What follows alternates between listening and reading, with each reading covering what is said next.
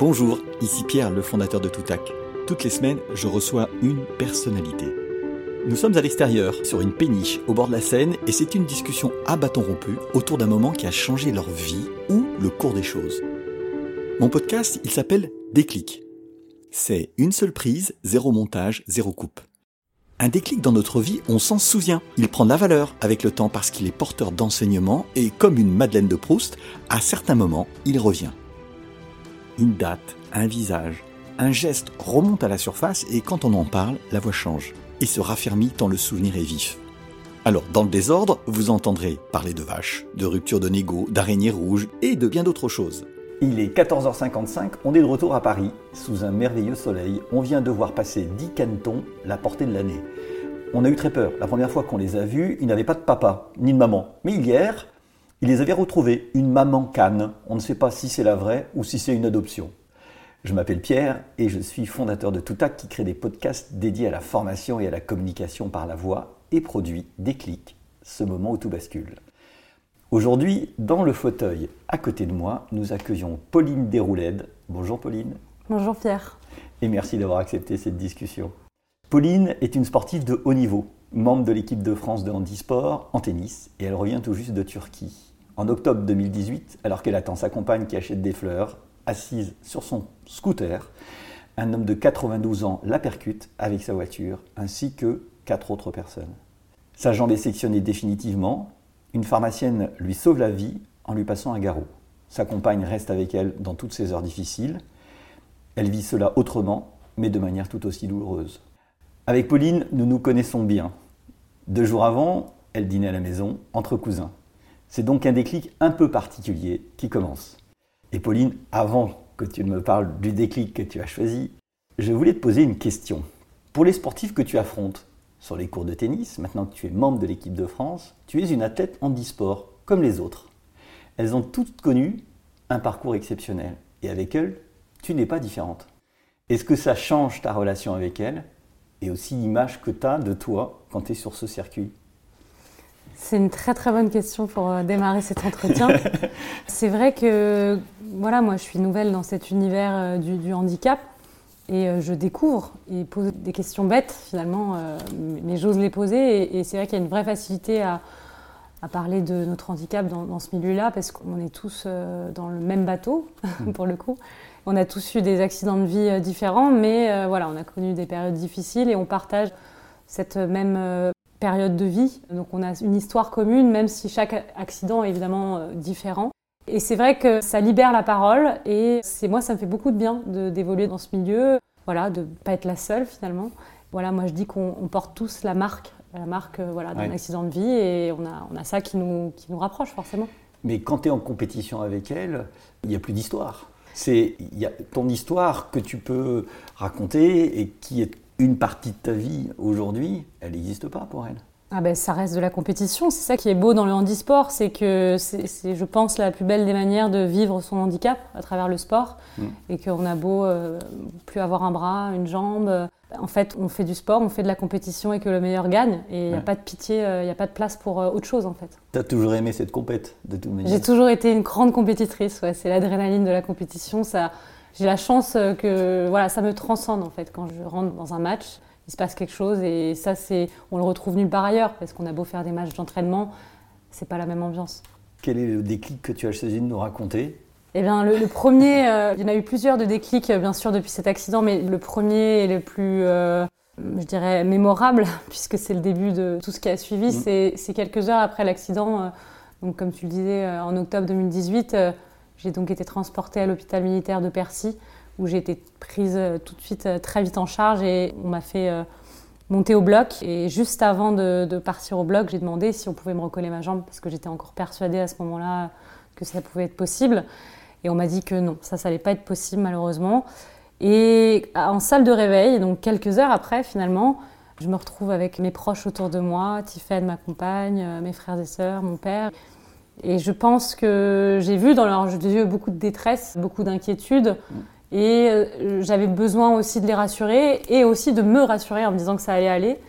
Et j'avais en tête évidemment euh, les Jeux olympiques et paralympiques qui allaient avoir lieu à Paris en 2024. Je me souviens avoir été très heureuse quand ça avait été annoncé. puisque j'allais vivre les Jeux dans ma ville, dans mon pays. Et je ne sais pas ce qui s'est passé. J'ai eu ce déclic. je leur ai dit, je vais faire les Jeux paralympiques euh, à Paris en 2024. Je savais alors pas comment, ni comment, ni quel sport, ni voilà. Mais c'était euh, le nouvel objectif. Et euh, c'est comme si j'avais décidé que cet accident, j'allais le transformer en autre chose en fait. Hmm. Que ça allait être un déclic pour rebondir et faire quelque chose de beau. Et quand tu étais petite, tu rêvais déjà des JO C'est quelque chose, parce que tu es incroyable, tu te réveilles et puis tu penses à ça. Ça vient pas de nulle part. Ça vient de pas de nulle part, en fait. C'est ça qui est un peu euh, l'ironie de mon sort, c'est que depuis que je suis petite fille, je rêve d'être sportive de haut niveau, je rêve de, voilà, de faire du sport de ma vie. Il se trouve que j'ai pris des chemins différents, euh, parce que j'étais très éparpillée, j'aimais beaucoup de sport. Euh, le tennis a été mon sport, celui que j'ai fait le plus longtemps et dans lequel j'ai fait de la compétition. Mais voilà, c'est un vieux rêve de petite fille. Et, finalement, à travers ce drame, j'ai réalisé ce, rêve-là. Donc voilà, bien sûr que j'aurais voulu le réaliser dans d'autres circonstances, avec deux jambes. Mais bon, encore une fois, on ne choisit pas. Hein. Quand tu repenses à ce moment-là, ça fait deux ans, donc deux ans et demi presque, tu y repenses régulièrement au fait que tu t'es réveillé et que tu t'es dit je vais faire les JO. C'est-à-dire que tu n'as pas eu que des bons moments depuis ce moment où tu t'es réveillé. Tu as eu un moment très très dur. Est-ce que ça t'a porté? Est-ce que ce souvenir-là, ce moment-là te porte? T'apporter dès le départ? Oui, je pense que c'est très important parce que, évidemment, euh, au moment de l'accident, j'étais pas dans un état très joyeux. Mais au réveil, j'étais dans, j'étais bon, aidée par les médicaments, bien sûr, j'étais euh, shootée. Et c'est le premier souvenir que j'ai au, réveil, vraiment euh, positif finalement. Donc, et je suis contente que j'ai été dans cet état-là au, réveil parce qu'effectivement, c'est le moment dont je me souviens le plus. Je me souviens parfaitement d'avoir dit cette phrase et vraiment de la pensée, donc de tout faire pour concrétiser ce que j'étais en train de dire. Et ça a été le fil conducteur finalement de derrière de ma reconstruction. Donc évidemment, c'est un moment auquel je repense souvent parce que c'est l'objectif d'une vie. C'est la raison pour laquelle je me lève tous les matins. Ça demande beaucoup de préparation, beaucoup de concentration, beaucoup de sacrifices. Mais euh, je sais d'où c'est parti, de ce moment-là. Donc c'est un fameux déclic euh, qui compte et qui écrit l'histoire euh, ensuite. Tu parlais tout à l'heure du regard de ta famille, hein, de Tiffen, au moment où tu te réveilles. Et ce regard aujourd'hui, il t'accompagne tout le temps. C'est-à-dire qu'ils t'ont vu au moment où c'était le plus difficile, ils t'ont vu tout. Est-ce que ce regard, il a changé? Est-ce que tu as l'impression que le regard sur les gens, tu te souviens avant, de la Pauline d'avant, qui était assistante de réalisation, et puis euh, de la Pauline d'aujourd'hui, le regard des autres, il a changé? Alors euh, moi, le regard sur moi-même, il a énormément changé. Tiffany, elle n'aime pas quand je dis qu'il y a une Pauline d'avant, une Pauline d'après, parce que justement, elle, elle a, elle m'a toujours regardé euh, de la même manière et je pense que c'est très sain de sa part et très important. Et ça m'a beaucoup porté, évidemment. Puisque elle ne te fait pas de concession Non, elle me traite toujours de la même manière, euh, bien sûr avec beaucoup de bienveillance. Mais ça, c'est les gens proches, proches, proches, le regard change pas. Parce que eux, euh, voilà, moi, j'ai pas été abîmée par exemple sur le visage, j'ai été mm. la même physiquement entre guillemets, sauf euh, le bas évidemment. Mais voilà, je pense que ça les a, ils ont tout de suite pris conscience que j'aurais pu mourir, que j'aurais pu être beaucoup plus abîmée que ça, et en fait euh, que j'étais la même. Donc ils m'ont reconnue et ça, ça rassure l'entourage proche. Après, euh, évidemment, moi, il y a le prisme que j'ai où il faut que j'affronte le regard des gens qui eux ne me connaissent pas, qui mm. voient la prothèse qui visuellement se voit. Hmm. Donc ça, faut, faut Mais que, tu, que tu montres délibérément. C'est-à-dire que je pense qu'il y a beaucoup de gens qui n'auraient pas cette tranquillité. Tu marches, là tu viens chez nous, tu es avec ta prothèse. Je, ne suis pas sûr que tout le monde fasse comme ça. Bah, c'est vrai que c'est un peu tout ou rien avec moi. tu vois, là, je suis en short. Euh, bon, voilà, j'ai chaud, donc je mets un short. J'ai pas eu le choix parce que quand je suis sortie de l'hôpital, c'était euh, l'été, hmm. quelques mois après l'accident, et en fait, j'ai pas eu le choix. C'était pas l'hiver, donc j'étais obligée de m'habiller dans des tenues d'été. J'ai dû affronter tout de suite le regard des gens, qui parfois est très dur. Pourquoi il est dur? Il est pas. Euh, c'est la pitié que tu trouves dur ou c'est quoi? C'est l'intensité des regards dans le sens où, voilà d'avoir plusieurs regards inconnus me scruter, c'est un peu gênant. Euh, voilà, moi c'est vrai que j'ai pas l'habitude. Euh, j'étais comme tout le monde avant, je me fondais dans la masse, donc c'est vrai que surtout quand, quand je suis à la plage, en maillot de bain, ou dans, on va dire, dans des tenues un peu plus féminines, c'est vrai que quand je porte une robe, la prothèse, j'ai du mal à, la supporter parce que je trouve que l'association tu, pas sexy. Et tu dis tout le temps prothèse Tu parles pas de ta jambe Non, ça c'est quelque chose, j'arrive pas. Je, dis que c'est une extension de moi, mais, mais c'est c'est pas ma c'est pas ma jambe. Après, euh, j'aime bien euh, parfois dire euh, pour l'expliquer aux enfants qui, n'ont aucun filtre et, avec qui c'est un bonheur d'échanger à chaque fois dessus, parce qu'il y a un côté auprès d'eux, il y a vraiment un côté super héros de la prothèse. Donc mm. je dis que c'est ma jambe de robot. Et, et ça c'est plutôt sympa. C'est le côté Power sympa. Rangers. Je te posais la question sur le regard des autres et en tant que femme. C'est-à-dire que je trouve que ça a aussi dû avoir une influence sur. Euh, on ne peut pas cacher que tu es une belle femme et donc que tu as aussi une jambe. Et ça change par rapport à ça? Ça change énormément parce que la prothèse que j'ai actuellement, elle n'est pas esthétique, c'est qu'il n'y a pas un revêtement euh, de la couleur de la peau, donc euh, c'est une jambe de robot, hein, voilà. c'est vrai. Et c'est vrai que j'ai du mal encore aujourd'hui. Je trouve que c'est pas féminin. Donc euh, moi qui suis une femme qui aime bien mettre des, des robes, des petits shorts en été, c'est pas encore évident. C'est vrai que tu vois, le moment où je, suis le plus à l'aise avec ma prothèse, c'est généralement quand je suis en short de sport. Parce qu'il y, a un côté un petit peu soldat, parce que ça vient du fait que j'étais certainement à l'hôpital militaire où j'étais tout le temps en short de sport. Bon, heureusement pour moi, ça m'arrive souvent maintenant d'être en short de sport. Donc voilà, je pense aussi que je me suis habituée aussi à la, montrer, mais, c'est vrai que tu vois, euh, je pense au moment où je vais à la plage, l'été, à chaque fois c'est une épreuve. Hmm. Il y a le moment où tu te montres, après ça passe, et après les gens... Hmm tourne la tête. Et, je leur en veux même pas aux gens parce que c'est normal de regarder. Moi, moi, je ferais la même chose. Hmm. Mais quand tu le vis toi, c'est voilà, il faut, faut faire mais, face. Mais entre guillemets, euh, tu as toujours eu l'habitude d'avoir un regard sur toi. Là, le regard, euh, tu, vois ce que je veux dire? Le regard, il est différent. Le regard est différent. Euh, euh, moi, je voilà, je vais pas mentir, c'est clair que je, je me trouve euh, pas belle. Il faut que je, réapprenne à m'aimer comme ça. Euh, mais quand je me regarde dans une glace encore aujourd'hui, je me dis bon, c'est quand même pas très très beau tout ça.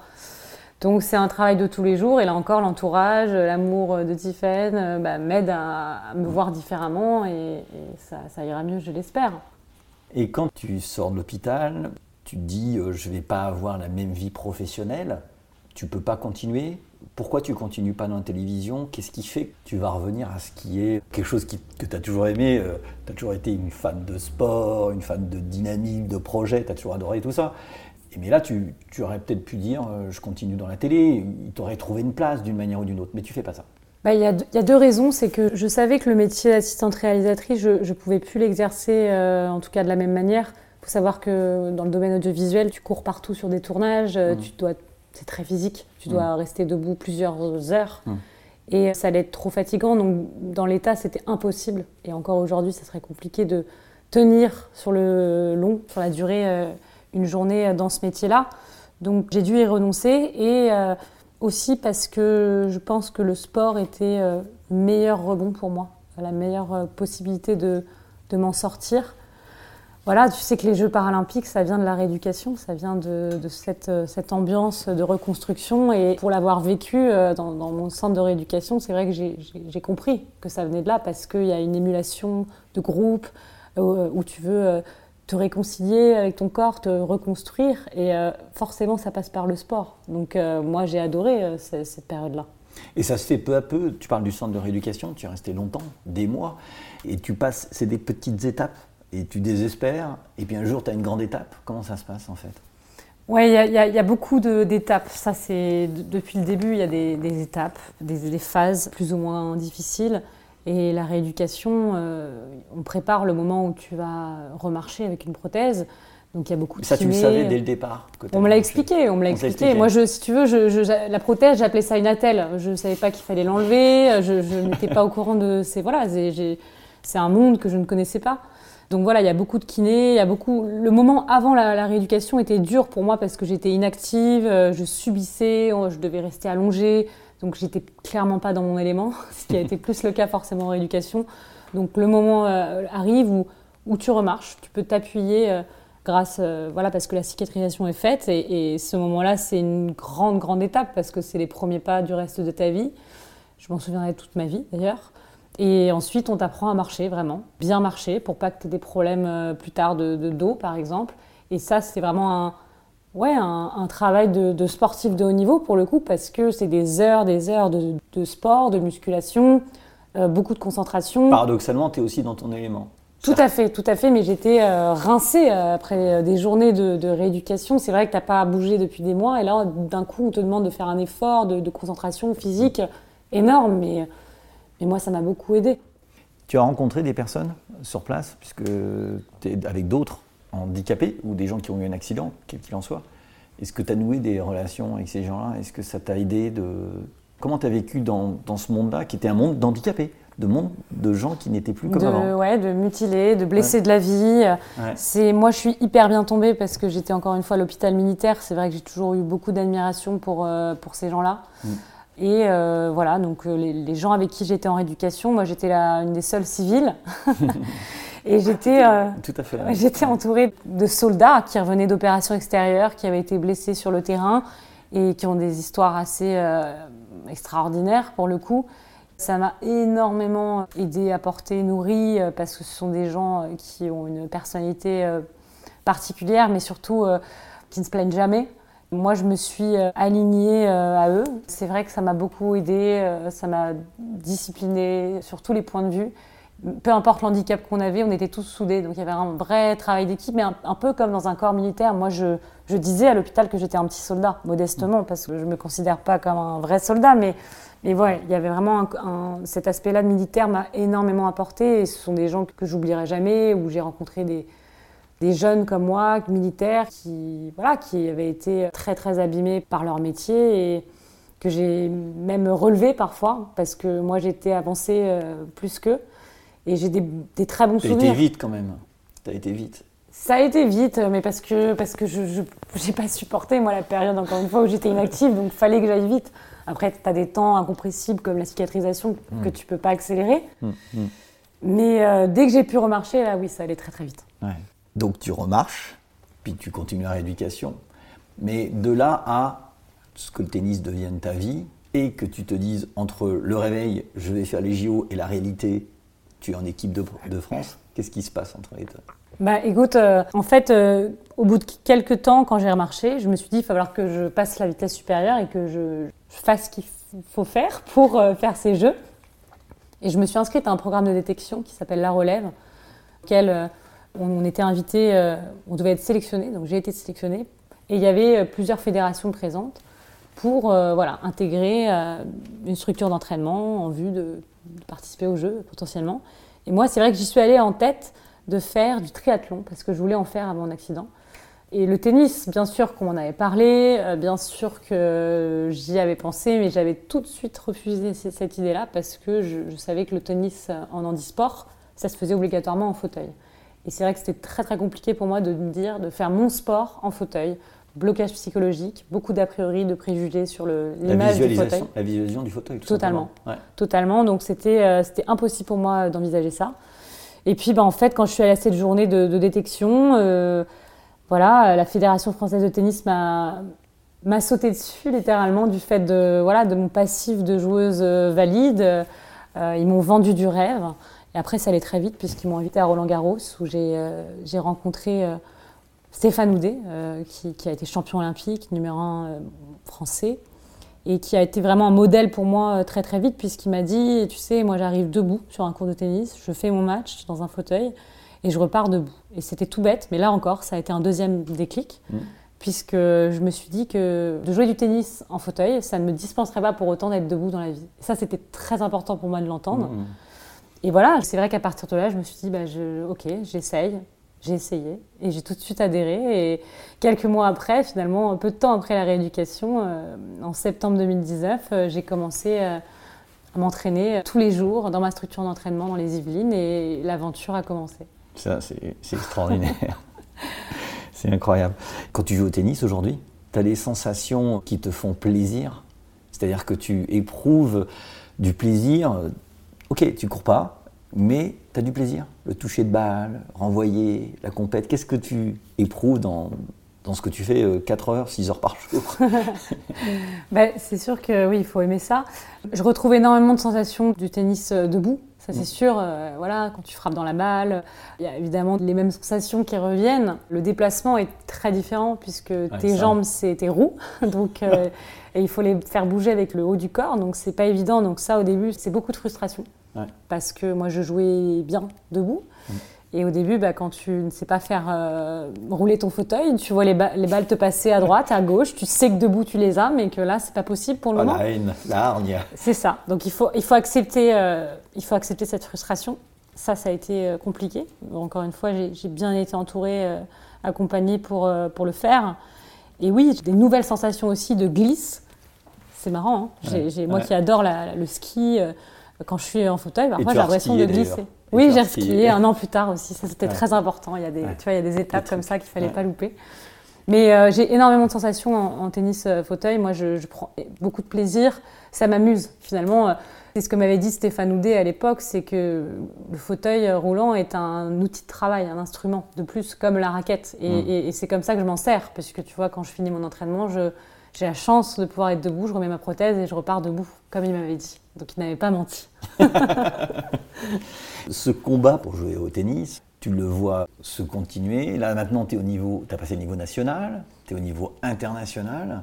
Et là, tu sens une énorme différence. Tu te dis, il reste 2024, trois ans. Bah, c'est vrai que là déjà il y, a une super nouvelle qui est arrivée vite euh, parce qu'avec les, voilà le confinement, euh, le Covid qui, qui stoppe un peu tout, je m'attendais pas à ça maintenant, mais j'ai été sélectionnée en équipe de France, donc ça, ça a été un grand moment là aussi euh, parce que ça, ça fait partie des, des, étapes où tu te rends compte du chemin parcouru. Mm. et c'est beaucoup d'émotions. Au-delà du, du, sport que je fais, qui est un sport individuel, moi je, je suis très patriotique dans l'âme, donc de porter les couleurs de mon pays, c'est très très important pour moi. Et ça m'a fait quelque chose de, de porter ce sweat euh, de l'équipe de France. Je vais d'ailleurs bientôt disputer les qualifications pour, pour, les championnats du monde. Et du coup, je ne sais plus ce que c'était ta question. je te dis, 2024, c'est dans trois ans. Oui, 2024, c'est ça va, ça, va, ça va aller très très vite. Ça va aller très très vite. Euh, c'est vrai que le niveau international est, est très élevé. Le top 20, euh, clairement, il y a un niveau euh, de plus, mais c'est pas impossible, il y a de la place. C'est vrai que la Fédé, quand elle m'a vendu du rêve, elle m'avait dit qu'il y avait un coup à jouer, et, là-dessus, ils, ont raison, parce que c'est vrai que nous, les femmes, on, est quand même un peu moins nombreuses que les hommes, donc il y a un peu moins de concurrence, et voilà, il y a quelque chose à faire, c'est évident. J'ai déjà pu d'ailleurs euh, jouer face à des joueuses qui sont dans le top 20, où ça n'a pas du tout été un carnage, loin de là. Tu as failli en battre. J'ai failli battre la 13e. ça s'est joué à l'expérience. Le, en fait, c'est l'expérience qui joue dans ces cas-là. Et moi, le mental, honnêtement, je pense l'avoir parce que maintenant, quand je joue au tennis, je joue ma vie. C'est comme si je jouais ma vie, d'ailleurs. Peut-être parfois, c'est un peu trop fort. Et, l'aspect tennis, je le maîtrise. Mais après, voilà, il y a l'expérience de la compétition, la gestion des matchs euh, qui est hmm. très importante. Et ça, c'est à force d'en faire. Et, c'est très physique. C'est-à-dire que tu sors euh, lessivé. Des matchs en, de 7 gagnants. Oui, c'est ça. Bah, c'est les mêmes formats. Euh, en fait, ce sont les mêmes règles qu'en tennis valide, si ce n'est que tu as le droit de laisser rebondir la balle deux fois hmm. pour avoir un peu plus de temps. C'est très très physique en effet, pas trop cardio, mais très physique. Le haut du corps est évidemment énormément sollicité. Et selon la surface sur laquelle tu joues, ça peut être de plus en plus physique. par exemple, là, j'ai joué sur terre battue, c'est assez traumatisant parce que... Tu fais des dérapages pour aller chercher Ouais, tu peux déraper sur la terre et tu vois, on parlait de sensations retrouvées, bah, là j'en ai retrouvé, mais c'est vrai que la terre, le, moindre petit tas de terre te, freine, donc il faut énormément pousser le fauteuil, ce qui n'est pas le cas sur une surface plus dure où c'est plus lisse. Donc voilà, le changement de surface est quand même beaucoup plus euh, sensible que debout. Mais, euh, mais voilà. Mais jouer à Roland Garros sur terres battues, c'est quand même un de tes rêves aussi. Ouais, ça c'est un autre rêve de, petite fille. C'est clair que ça a toujours été mon tournoi favori. C'est la raison pour laquelle j'ai eu envie de jouer au tennis. Quand j'étais petite, je regardais euh, Roland Garros, c'était juste à côté de chez moi, ça me faisait rêver. Et c'est vrai que oui, si je pouvais avoir la chance euh, d'y aller avant 2024 ou même après, ça, ça fait partie de mes objectifs aussi, évidemment. Il y, a, un autre combat que tu mènes qui est lié à ton accident, euh, qui est celui euh, de faire en sorte que ça ne se renouvelle pas. Où est-ce que tu en es Pour faire simple, tu essayes de faire en sorte que des personnes à partir d'un certain âge aient des tests à passer Raconte-moi c'est pas, c'est, pas seulement à partir d'un certain âge. L'idée, ça serait de mettre en place, oui, des, tests d'aptitude à la conduite pour tous les conducteurs. C'est-à-dire que voilà, on contrôlerait euh, régulièrement, à une fréquence euh, plus, plus, ou moins différente. Effectivement, après, à partir d'un certain âge, euh, on resserrait ce contrôle, les conducteurs, pour éviter voilà, qu'il y ait des drames comme le mien, puisque on sait aujourd'hui que l'alcool, les stupéfiants, c'est dangereux, mais il y a aussi malheureusement parfois juste des, capacités cognitives, sensorielles qui diminuent, et malheureusement, on n'est pas tous égaux là-dessus. Et, c'est vrai que moi, le, conducteur qui m'a percuté avait plus de 90 ans et, qui n'était plus capable de conduire, ce monsieur, et il n'y a pas de loi aujourd'hui en France euh, qui interdit euh, les gens comme lui de conduire. En France, on, a, on, est un des rares pays à avoir le permis euh, délivré de manière illimitée. Mm. Et c'est assez dingue d'ailleurs quand on y pense, sans aucun contrôle au cours de, au cours de sa vie. Donc oui, c'est vrai que c'est devenu un, mon deuxième combat, tout aussi important que, que les jeux, parce que je pense que voilà, il y, y, a des drames encore une fois qui peuvent être évités. Et pour que ça serve, pour que ça ait un peu plus de sens. Et, pour tous ceux qui ont, eu des accidents de la route, je pense que c'est important qu'on mette en place des, tests d'aptitude à la conduite en France. Donc c'est un long combat politique. Mais moi, depuis le début, j'ai une confiance inébranlable. Je suis assez sereine sur le fait que ça, verra le jour. Il faut que les mentalités évoluent un petit peu en France. Euh, la voiture, c'est très sacré dans notre pays. Et euh, l'idée, c'est de, évidemment, pas interdire les, gens de conduire, mais surtout de leur proposer d'autres solutions pour se déplacer. Mm. Parce que voilà, nous, on a la chance de, de vivre dans une ville où il y a beaucoup moyen de se déplacer, mais quand tu habites dans une petite campagne euh, isolée, euh, moi, ma, famille en Dordogne, c'est le cas, donc j'ai l'exemple dans ma famille et je sais que c'est pas toujours facile. Voilà, donc si t'as pas le choix, tu prends ta voiture. Donc euh, il y a beaucoup de travail à faire, c'est un gros chantier, mais, mais on y arrivera. Et je sais que tu as rencontré, ou tu as eu au téléphone, je sais pas, la personne qui t'a renversé en fait. Et à un moment donné, ça a été une étape importante aussi dans ta reconstruction. Ouais, c'était il y a un an, euh, c'était très important. J'avais demandé à, le rencontrer, ce monsieur, parce que j'avais besoin de comprendre, j'avais besoin d'avoir sa version euh, de l'accident. Et que dans le combat de la sécurité routière que je mène, pour moi, c'était essentiel d'avoir son témoignage. On a échangé par visio, puisque c'était à la mode en ce moment. et euh, j'ai surtout pu le voir, parce que j'avais besoin de mettre un visage aussi sur, sur ce conducteur. Et ça a été très important, ce qu'il m'a dit. Voilà, il y, a des procédures en France euh, juridiques euh, qui déshumanisent finalement euh, les personnes. Et voilà, moi, j'ai vu quelqu'un qui aurait pu être mon grand-père, qui était aussi détruit que moi, mmh. et qui m'a dit que s'il y avait une loi, il l'aurait respectée, qui mmh. savait qu'il pouvait plus conduire. Il m'a dit des phrases chocs, mais qui, moi, ont résonné très fort en moi et, qui m'ont donné beaucoup de force pour la suite. pour moi, c'est un argument de plus pour convaincre ceux qui ne sont toujours pas convaincus pour justement cette mise en place. Ouais, exactement, c'est ça. Bah écoute, tu sais, on est quasiment au bout de nos 30 minutes.